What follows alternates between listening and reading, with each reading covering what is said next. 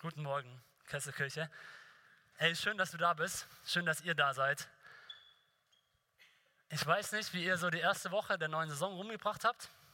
Ich hoffe gut. Ähm, bei mir startet immer mit der neuen Saison auch ein neues Schuljahr. Also ihr hört schon raus, okay, ich bin in der Schule unterwegs, ich bin Sonderschullehrer und ich bin dieses Jahr für zwei Klassen so verantwortlich. Unter anderem eine Klasse, wo einfach auch Erstklässler mit am Start sind. Und ähm, bevor die Schule so angefangen hat, hat mich, die, oder hatte ich schon Kontakt mit der Familie und da kam schon so raus, oh ja, unser Sohn, der hat mal, ey, der hat gar keinen Bock auf Schule. Der hat so richtig keine Lust, der will noch gerne im Kindergarten bleiben und wir, wir haben auch schon so ein bisschen Bammel, wie wird das alles werden? Was kommt da alles auf uns zu? Und ich weiß nicht, ähm, ich denke, so Eltern mit Schulkindern können das so ein bisschen nachvollziehen, vielleicht jedes Schuljahr. Ähm, da kommt irgendwie so was Neues. Das ist so eine Mischung aus Ungewissheit und gleichzeitig vielleicht auch Vorfreude. Ein neues Jahr, wie wird es werden? Was kommt auf uns zu? Was erwartet uns?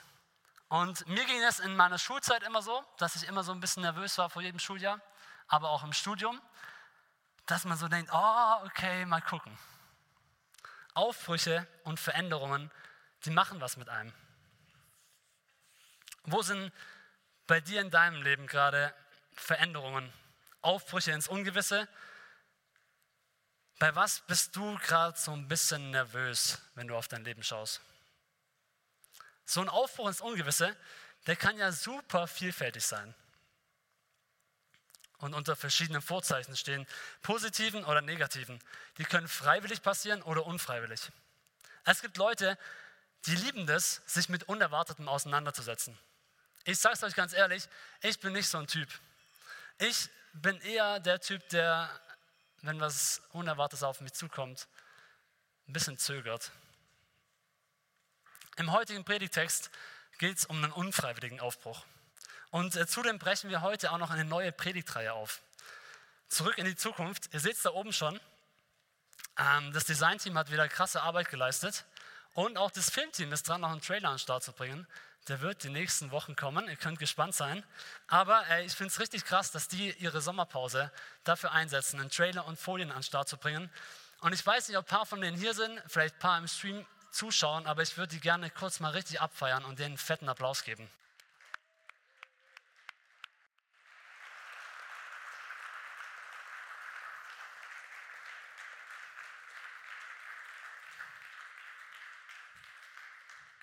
Sehr gut, sehr gut. Mega Leute, ey, wir sehen euch. Vielen, vielen Dank für euren Job. Wir starten heute in die neue Predigtreihe Zurück in die Zukunft. Loslassen und vorfreuen mit Ruth und Naomi. Mal eine kurze Frage an euch. Wer von euch kennt denn die Filme Zurück in die Zukunft? Ah, sehr gut. Ich würde so fast schätzen, so 50-50. Sehr schön. Ich habe euch auf jeden Fall die zwei Hauptcharaktere mal mitgebracht. Wenn, muss ich das anmachen? Nee, ist eigentlich an, gell? Ah, da sind sie, sehr gut. Und zwar Marty McFly, der linke von mir aus jetzt so, also rechts von euch, und äh, Dr. Emmett Doc Brown sind die zwei Hauptcharaktere, die meine Kindheit geprägt haben. Auch wenn äh, der dritte Teil schon rauskam, wo ich noch nicht auf der Welt war, dieser Film, diese drei Filme, die waren Bestandteil jeder Jungschau-Übernachtung bei mir. Und ich habe viele Jungschau-Übernachtungen gemacht, das heißt, ich habe diese Filme sehr, sehr oft gesehen. Für alle, die die Filme nicht kennen, bei so einem Wetter absolute ähm, Nachschauempfehlung. Ich gebe euch so einen kleinen Überblick, um was es geht. Und zwar der 17-jährige Martin McFly hat es äh, eigentlich nicht leicht in seinem Leben. Die Schule stinkt ihm voll, seine Rockband verliert einen Wettbewerb und er hat Angst, als Loser zu enden wie sein Vater. Sein einziger Trost ist dieser verrückte Wissenschaftler, Doc Brown, der einen Sportwagen, einen DeLorean, zu einer Zeitmaschine umgebaut hat.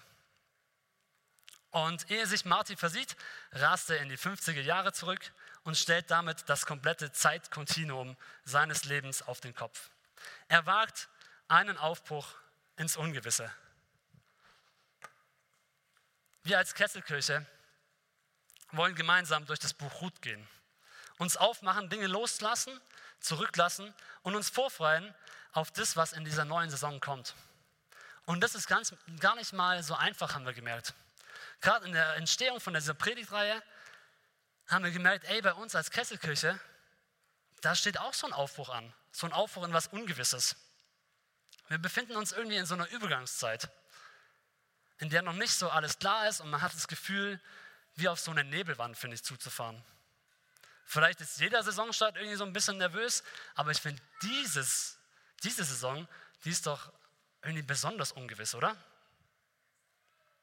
Nach fünf Jahren Gottesdienst im Witzemann sind wir jetzt wieder hier so im Gemeindehaus, so ein Zwischending irgendwie.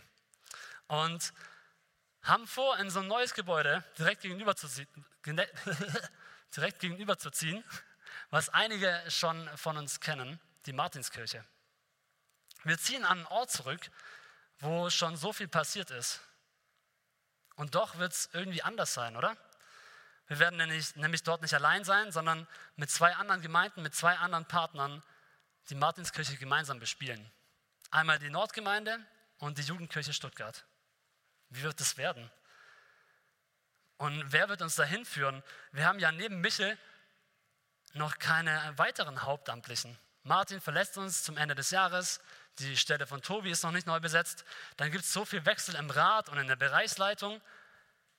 Wie soll es weitergehen? Egal ob im Gemeindekontext oder vielleicht auch in deinem eigenen Leben, ich möchte dich heute Morgen fragen, wie gehst du damit um, wenn in deinem Leben gewollt oder ungewollt Veränderung geschieht? Wie gehe ich mit unerwarteten Umständen um, wenn ein Aufbruch ins Ungewisse ansteht? Michael hat es letzte Woche schon angekündigt. Ähm, bevor wir in den heutigen Predigtext schauen, darf ich mit euch so eine kleine Einführung machen. So mal gucken, hey, um was geht es eigentlich im Buch Ruth? So ein paar Basics checken. Aber ähm, keine Angst, es wird nicht so intensiv wie bei unserem geschätzten Kesselkirchenfreund Sigi Zimmer. Schöne Grüße. Da fehlt mir doch einfach der theologische Background. Dafür mache ich es einfach ein bisschen kürzer. Das Buch Ruth lädt uns zum Nachdenken über die Frage ein, wie involviert Gott in unseren täglichen Momenten der Freude und der Schwierigkeiten ist. Viele von euch kennen vielleicht das Buch Ruth, die Geschichte von den drei Hauptcharakteren, Noemi, Ruth und Boas. Die Geschichte wird in vier Kapiteln erzählt, die vielfältig aufeinander bezogen und verwoben sind. Und das Buch Ruth gilt als Meisterwerk der hebräischen Erzählkunst. Und es ist das Frauenbuch des Alten Testaments. Es thematisiert ausdrücklich die soziale Realität von Frauen in einer patriarchalen Gesellschaft. Jürgen Ebach, das ist ein Professor für Theologie des Alten Testaments, beschreibt das Buch Ruth so, es geht um den Überlebenskampf zweier Frauen in einer patriarchalischen und vor allem für arme Frauen lebensgefährlichen Welt. Es geht um Frauen als Opfer, Verhandlungsgegenstand und als mutig und listig Handelnde. Wie wir gleich in unserem Predigtext lesen werden, spielt das Buch Ruth in der Zeit der Richter. Es erinnert uns an die ziemlich dunklen und schweren Tage vom Volk Israel. Die Bibel in einem Jahrleser können hier bestimmt relaten, ähm, dass das Buch so herrlich anders ist als das Buch Richter. Obwohl der Kontext derselbe ist, unterscheiden sie sich inhaltlich komplett. Während das Buch Richter so eine Aneinanderreihung von den bösen Taten und der Rebellion des Volkes Israel gegen Gott ist, weil jeder tat, was er wollte, steht in Richter 21, 25, erzählt das Buch Ruth eine wunderbare Geschichte von Loyalität, Treue und Güte, die umso beeindruckender ist, wenn man bedenkt, dass sie sich in dieser selbstsüchtigen Zeit ereignet. Das Buch Richter betrachtet das ganze Bild des Volkes Israel in diesem Zeitraum, während das Buch Ruth sich nur auf eine bestimmte Familie konzentriert. Nicky Gamble sagt dazu folgendes. Ähm, er sagt eigentlich mehr, ich habe es wahrscheinlich ein bisschen falsch äh, aufgeschrieben. Dann müsst ihr am Anfang gut zuhören. Und zwar, ähm, Nicky Gamble sagt, das Buch Ruth erinnert uns daran, dass der Gott des Universums und der Geschichte gleichzeitig auch der Gott der kleinen Dinge in unserem Leben ist. Er ist nicht nur der Allmächtige und Starke, sondern er ist auch dein Vater, der sich ehrlich um dich sorgt. Er interessiert sich für dein Leben mit all seinen Details. Dein Leben ist ihm wichtig. Das Buch Ruth führt uns Gottes Fürsorge, Versorgung und Treue in den kleinen Dingen unseres Lebens vor Augen. Wenn du noch tiefer einsteigen möchtest, dann empfehle ich dir auf YouTube gerne den Kanal von Bibelprojekt oder Bible Project, ich weiß nicht, wie man es ausspricht, äh, mal abzuchecken. Die fassen das Buch Ruth nochmal richtig, richtig gut zusammen. Jetzt kommen wir endlich zu unserem heutigen Predigtext. Und zwar, Pauline hat es schon angekündigt, der steht in Ruth 1, die Verse 1 bis 2. Ich lese euch hier aus der Luther-Übersetzung vor. Zu der Zeit, als die Richter richteten, entstand eine Hungersnot im Lande. Und ein Mann von Bethlehem in Juda zog aus ins Land der Moabiter, um dort als Fremdling zu wohnen, mit seiner Frau und seinen beiden Söhnen. Der hieß Elimelech und seine Frau Naomi und die beiden Söhne Machlon und Kilion, die waren Ephraititer aus Bethlehem in Juda. Und als sie ins Land der Moabiter gekommen waren, blieben sie dort. Soweit der Text für heute. Und ähm, Leute, ihr wisst gar nicht, wie froh ich war, als ich am Mittwochabend, so kurz vor neun, von äh, unserer Grand Dame aus dem Gemeindebüro, Sarah Kolti, folgende Sprachnachricht bekommen habe. Rido, ganz kurze Frage, weil ich gerade die Neuigkeiten fertig mache. Predigst du wirklich über Ruth 1, die Verse 1 und 2, also zu der Zeit, als die Richter regierten, kam eine Hungersnot über das Land und so weiter, ähm, wo es nur beschrieben wird, dass die quasi ähm, als sie im Grünland Moabs ankamen, blieben sie dort. Also das ist quasi das Ende. Ähm, nur, dass, äh, dass es äh, nicht das Falsche verlinke. Kannst du mir vielleicht kurz antworten? Danke. Ciao, ciao. Ich habe mich so über die Nachricht gefreut, weil meine erste Reaktion war genauso wie die von Sarah. Ich dachte, ey, jetzt stehen die da in der Prärie von Moab. Was soll uns dieser Text jetzt sagen? was genau machen wir jetzt heute Morgen damit? Ich habe es mal versucht, ich habe ähm, geguckt, was so geht. Ich habe euch heute Folgendes mitgebracht. Es geht heute um das chinesische Schriftzeichen für Krise, den besten Survival-Tipp und meinen Lieblingstrick. Ich habe euch auch ganz klassisch drei Punkte mitgebracht und der erste Punkt, ready, bereit. Ich bin so ein Typ, ich habe gerne die Kontrolle über mein Leben. Muss hier mal ein bisschen was vorbereiten, das rausholen. Und zwar,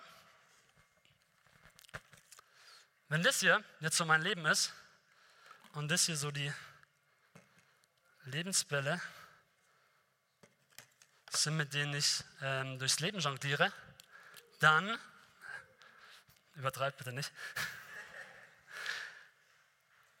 dann habe ich es sehr, sehr gerne geordnet. Und es macht ja irgendwie Sinn zu sagen, ey, okay, grün als erstes oder dann gelb, ich mache so meine Pläne, ich setze meine Ideen um, pack grün, gelb und obendrauf rot, oder? Das ist cool und ich merke, oh, rot, grün, gelb. So habe ich mir das nicht vorgestellt. Das ist nicht so, wie ich es geplant habe. Das geht so nicht. Also ich probiere es nochmal, weil ich würde wirklich gerne geordnet durchs Leben gehen. Ja? Also grün zuunterst, dann gelb und dann rot. Oh.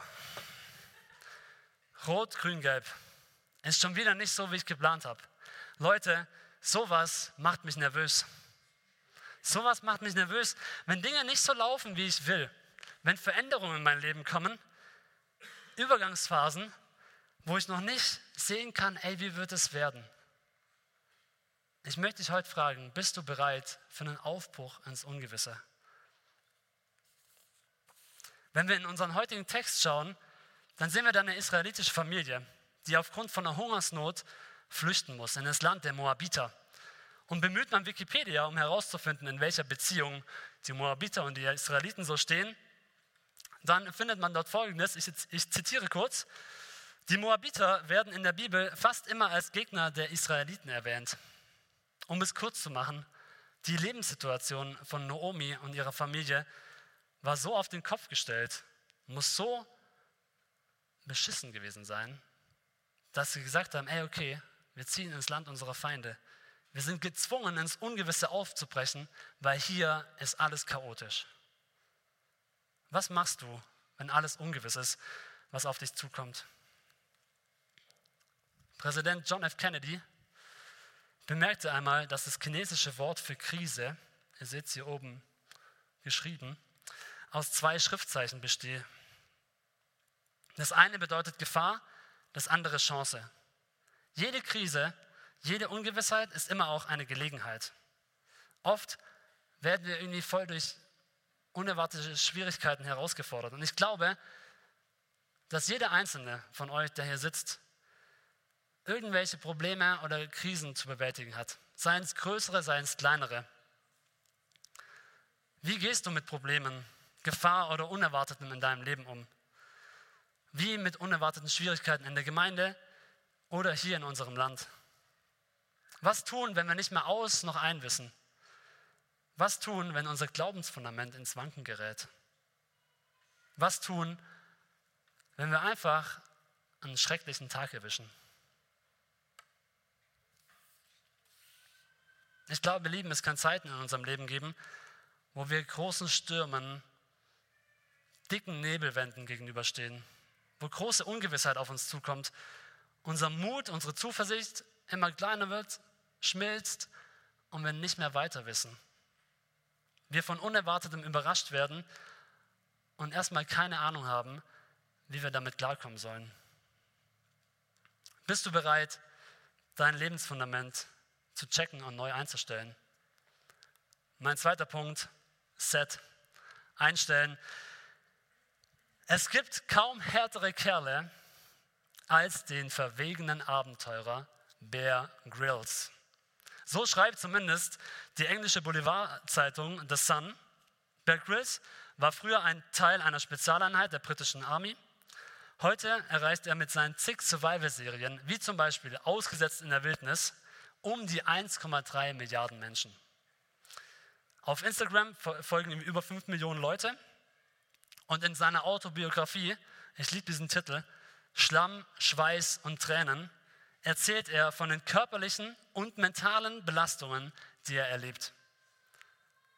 Den Special Air Service, eine Spezialeinheit der British Army, ein gebrochenes Rückgrat infolge eines Fallschirmsprungs, die Besteigung des Mount Everest, die französische Fremdenlegion und viele andere außergewöhnliche Herausforderungen hat er durchgemacht und überlebt. Und in seiner Autobiografie erzählt er neben den Abenteuern, die er erlebt hat, auch offen über seine Kämpfe, die inneren wie die äußeren. Offen und ehrlich beschreibt er sein Unbehagen, seine Höhenangst, sein Gefühl von Schwäche. Und durch all das leuchtet sein starker Glaube hindurch. Er schreibt, ich übersetze es euch gleich, mein Glaube an Christus ist die große, stärkende Kraft in meinem Leben, die mir hilft, mutig voranzugehen, wenn ich mich eigentlich oft schwach fühle. Ey Leute, mich beeindruckt sowas. Ich finde es unglaublich ermutigend zu sehen, welche Skills es eigentlich braucht, um sich den Herausforderungen und Ungewissheiten des Lebens zu stellen.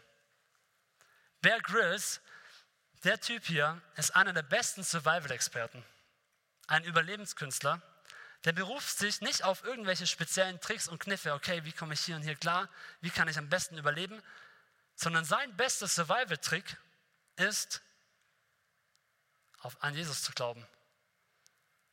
In seiner Schwäche auf Jesus zu hoffen. Welche Skills können uns helfen, mit unerwarteten Übergangsphasen umzugehen? Was stärkt unseren Glauben, wenn es dir vor dem, was kommt, irgendwie kraut, wenn du nervös wirst. Ich habe euch drei Ideen mitgebracht. Warum drei Ideen und nicht drei Punkte? Weil ich keinen Anspruch auf Vollständigkeit stelle und glaube, dass du persönlich vielleicht eine viel, viel bessere Idee hast oder meine Idee irgendwie erweiterst und so zu deiner Idee machen kannst. Mir haben die drei Ideen schon öfters geholfen, durch ungewisse Zeiten zu kommen.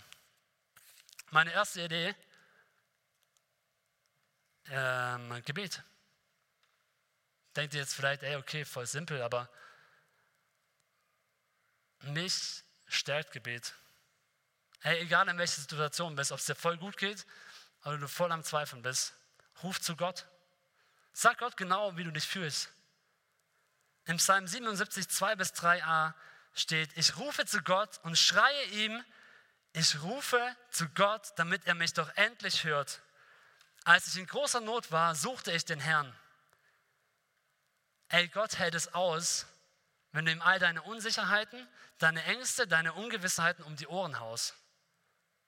Der ist nicht zart beseitet, sondern hält es aus, wenn du emotional wirst vor ihm. Martin Luther sagte einmal, beten heißt Gott den Sack vor die Füße werfen. Stell Gott ehrliche Fragen, was dir auf deinem Herz brennt. Bring deine Zweifel, deine Probleme, deine Nöte vor Gott und befrag ihn dazu. Gott möchte, dass du ehrlich zu ihm bist und nicht so tust, als sei alles in Ordnung. Er möchte deine Herzensschreie hören. Meine zweite Idee, die mir hilft, Stille. In seiner Nähe bleiben. Im Psalm 64, 11 steht, berge dich bei ihm, sei bei ihm sicher. Wenn ich vor ungewissen Zeiten stehe oder in unruhigen Zeiten unterwegs bin, dann hilft es mir, wenn ich aktiv Stille und Ruhe suche. Und es kann ganz unterschiedlich aussehen. Ich persönlich liebe es, wenn ich ohne mein Smartphone einfach rausgehe. In den Wald, in den Park, ganz egal, aber dort einfach, um ganz bewusst vor Gott zu kommen. Um da ganz da zu sein, um ehrlich vor ihm zu sein, offen zu sein. Und ich glaube, dass gerade in so Zeiten von Stille ein tiefer, tiefer Schatz liegt. Schon im 5. Jahrhundert schrieb Augustinus, unruhig ist unser Herz, bis es Ruhe findet in dir. Mitten in unseren Herausforderungen ist Christus die stärkende Kraft, die uns Ruhe schenken möchte. In Jesaja 26,3 steht: Ruhe und Frieden gibt er ihnen, weil sie sich auf ihn verlassen. Ey Leute, Ruhe und Frieden. Da denkt ihr vielleicht an einen schönen Sommertag, an so einem Tag am See, wo man ein bisschen abchillen kann, ein Buch liest, keine Probleme bestehen, um, um die man sich kümmern muss. Aber ich verrate euch mal eins, ey, unter solchen Bedingungen ist Ruhe und Frieden nichts Überraschendes. In der Bibel aber steht, dass Ruhe und Frieden nicht von deinen Umständen abhängt. Gottes Friede erreicht dich selbst an den finstersten Orten. Inmitten schwieriger Kämpfe, Herausforderungen und Umbrüchen. Meine dritte Idee, Gemeinschaft. In 1. Korinther 12, 26 bis 27 beschreibt Paulus die Gemeinde als Leib, als einen Körper. Da steht, wenn ein Teil des Körpers leidet, leiden alle anderen mit. Und wenn ein Teil geehrt wird, ist das auch für alle anderen ein Anlass zur Freude. Hey, wenn du heute Morgen hier bist und von einem Aufbruch ins Ungewisse stehst, dann lass dir gesagt sein, du bist nicht alleine.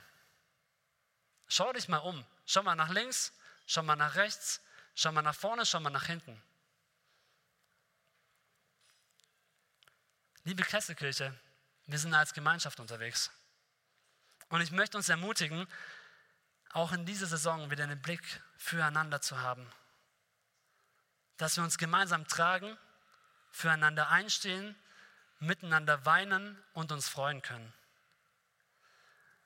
Ich sage euch ehrlich, ich hatte diese Woche ein richtig straffes Programm und ich dachte, wie soll das nur werden? Heute Morgen, Sonntagmorgen, Gottesdienst, Predigt, da kommen Leute, die erwarten irgendwas.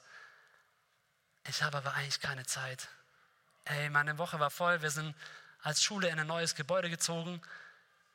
Dann waren abends noch Termine, meistens schöne Termine. Und ich dachte, wie soll das werden? Und ich habe zufälligerweise einen guten Freund getroffen unter der Woche. Der hat mich gesehen auf dem Heimweg, hat äh, mich vor meiner Haustür abgepasst und hat gemeint, ey Frido, was geht ab, wie geht's? Oh Mann, du siehst mal richtig scheiße aus. Was ist los? Du siehst richtig fertig aus. Und wir haben kurz gequatscht, es waren fünf Minuten, wo ich einfach so erzählen konnte, ey, was mich gerade bewegt, was mich beschäftigt. Und es hat mir so gut getan, so einen Raum zu haben, einfach mal loszulassen, so einen Raum zu haben, wo ich mich verletzlich machen konnte, wo ich nicht ein perfektes Bild nach außen abgeben muss, wo ein Ja zu Emotionen ist, wo ich Leben mit anderen teilen kann, gemeinsam Schweres und Leichtes erlebe, wo man sich gegenseitig auch schleifen kann. Und ich will dich ermutigen, investiere Zeit in deinen Nächsten. Such dir Leute, von denen, vor denen du echt sein kannst, denen du dich anvertrauen kannst. Und ich glaube, dass diese Ideen vielleicht so ein bisschen ein ganz gutes Fundament, so eine Basis bilden können, damit unser Leben nicht so leicht außer Kontrolle gerät.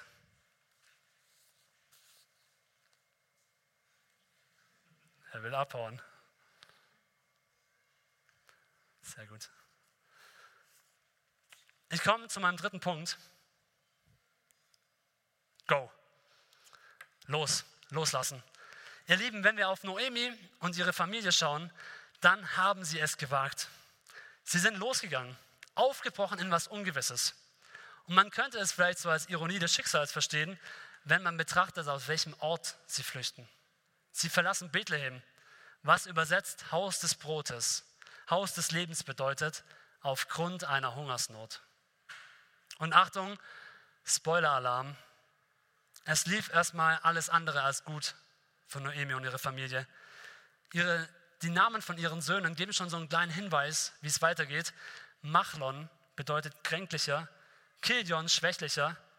Noemi verliert erst ihren Mann und dann ihren beiden Söhne. Sie bleibt zurück mit ihren beiden moabitischen Schwiegertöchtern Orpa und Ruth in einem Land, in dem sie fremd ist. An Gott zu glauben, Leute, ist kein Rezept für ein einfaches Leben. Tatsächlich ist das Gegenteil der Fall. Es ist sehr wahrscheinlich, dass du auf alle möglichen Widerstände treffen wirst und Gott vielleicht nicht sofort wahrnimmst, dass er in schwierigen Zeiten irgendwie deine Stärke ist. Und ich will nicht zu viel wegnehmen von der Story von Ruth, weil ihr habt es schon gesehen, es sind nur vier Kapitel. Und wenn ich jetzt alles verrate, wäre es ein bisschen langweilig. Deswegen skizziere ich euch nur so grob, wie die Geschichte weitergeht. Noemi kommt irgendwann an einen Punkt, wo sie sagt, ey, mir reicht's jetzt. Ich gehe wieder zurück, zurück nach Bethlehem, da wo ich herkomme. Was als Witwe zu der damaligen Zeit absolute soziale und ökonomische Unsicherheit versprach. Als Witwe hattest, hattest du keine Rechte. Doch dieses erneute Aufbrechen von Noemi, eine weitere Un Ungewissheit, stellt letzten Endes Noemis Lebensfülle wieder her. Insbesondere durch eine Person, nämlich durch die moabitische Schwiegertochter Ruth, die jetzt erst richtig in diese Geschichte eingreift. Denn sie begleitet Noemi mit nach Bethlehem. Sie geht mit ihr zurück. Gemeinsam sind die beiden unterwegs, stehen füreinander ein.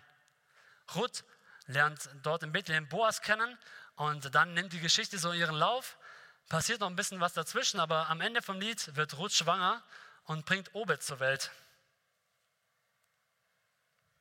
Einen Sohn, der zum einen den beiden Witwen dazu dient, wieder in die Volksgemeinschaft integriert zu werden und zum anderen die Ausländerin Ruth, die aus Moab kommt, zur Urgroßoma, zur Stammesmutter von König David macht. Die Bibel ist schon irgendwie immer ein wildes Ding, oder? Ich komme zum Schluss. Am Anfang habe ich euch die Frage gestellt, wie gehst du mit unerwarteten Umständen um? Wenn wir uns die Geschichte von Noemi und Ruth anschauen, dann zeigt sie uns, dass Gott in Wechselzeiten, in Zeiten von unerwarteten Umständen zur Höchstform aufläuft. Die Bibel ist voll von solchen Stories, mit Personen, die einen Aufbruch ins Ungewisse wagen wenn wir an Abraham denken oder Noah oder allgemein die Geschichte vom Volk Israel. Dort, wo Menschen sich auf den Weg gemacht haben, sich geöffnet haben, da hat sich Gott immer, immer als treu erwiesen. Ich möchte dich heute Morgen ermutigen, loszulassen. Wenn du vielleicht versuchst, irgendwie unerwartete Umstände selber zu lösen, irgendwie dein Leben selber zu ordnen, da reinzupacken. Und ich glaube, dass uns so Ideen wie Gebet, Stille und Gemeinschaft dabei helfen können beim Loslassen. Ich glaube, dass du selber noch eine ganz eigene Idee hast. Meine Ideen erweitern kannst oder auf eine eigene Idee kommst. Aber ich glaube, dass diese Ideen uns einfach gut mit Gott in Verbindung halten. Und wir nicht selbst das Leben voller Anstrengung irgendwie ordnen müssen, sondern mutig, voller Vertrauen, Hoffnung auf Gott in unerwartete Umstände gehen können. Ich bin davon überzeugt, dass wenn wir vor unerwarteten Umständen stehen, ein Schatz im Loslassen liegt. Leute, ihr könnt nichts Neues bekommen, wenn ihr einfach am Alten festhaltet. Du kannst nur empfangen, wenn du das Alte loslässt.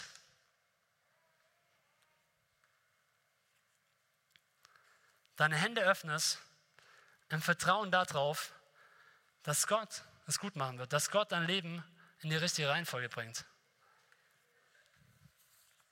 Leute, mir ist ganz wichtig zu sagen, das hier ist nur ein Trick.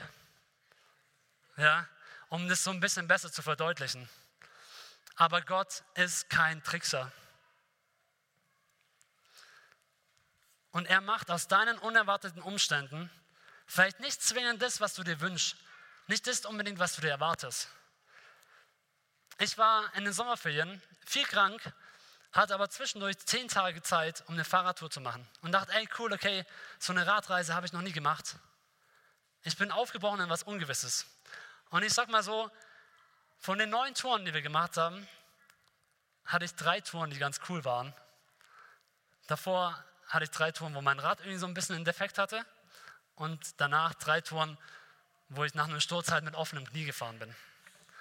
Und dachte so, ah, okay, weiß nicht, das ist vielleicht jetzt nicht so das, was ich erwartet habe von den zehn Tagen, wo ich da unterwegs bin.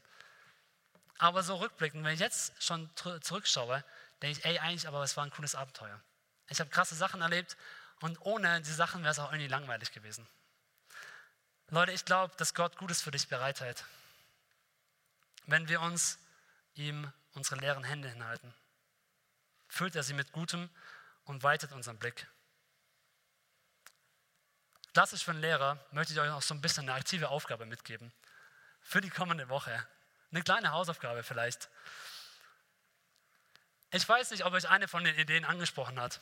Falls nicht, überleg dir doch mal deine eigene Idee, wie du gut mit Gott in Kontakt bleiben kannst. Amen.